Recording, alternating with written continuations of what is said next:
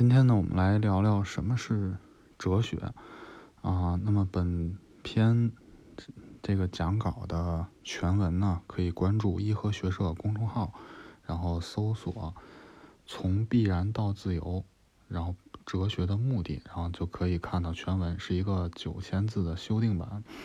嗯，然后呢，也欢迎大家呢关注东南大学国家发展与政策研究院的公众号，然后我是在这儿。工作，嗯，什么是哲学？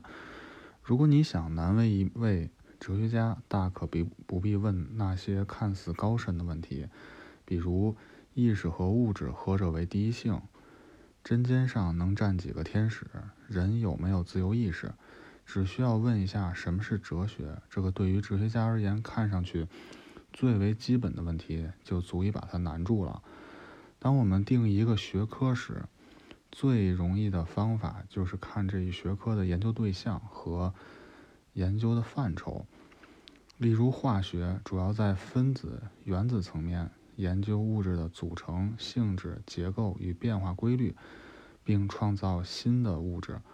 我们可以从中清晰地看到，化学研究的是分子和原子层面上的物质，这是其研究对象。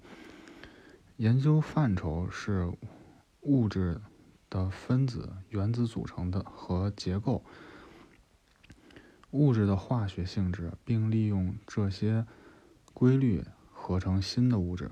但定义哲学就没有那么容易了。当讨论哲学的研究对象和范畴时，你会发现很难得到一个统一的答案。如果我们只关注哲学家说了什么，如果。思想源于米利都学派，他会说，哲学研究的是世界的本源问题，即世界是由什么构成的。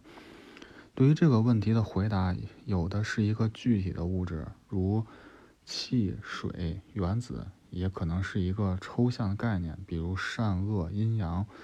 如果受到赫拉克利特的影响，他会着重去研究世界的运动与变化，并。试图寻找运动的规律。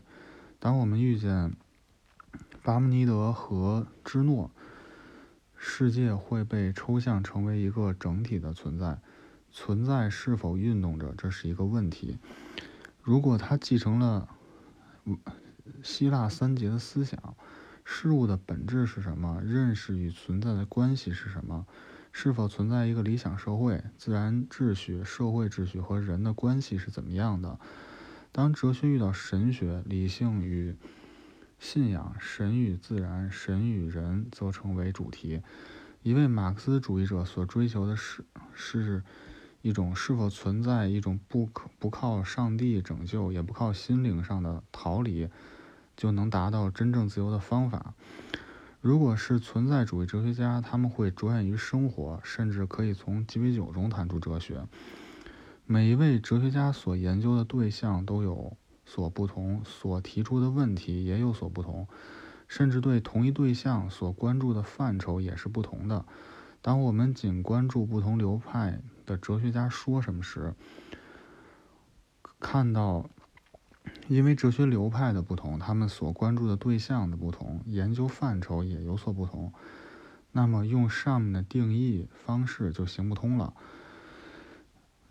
嗯，那么这是本篇文章的第一部分，就是什么是哲学的第一部分。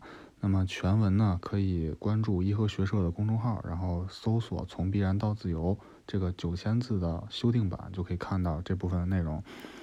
然后呢，也关也希望大家可以关注东南大学国家发展与政策研究院，然后这是一个啊由专就是高校专业的经济。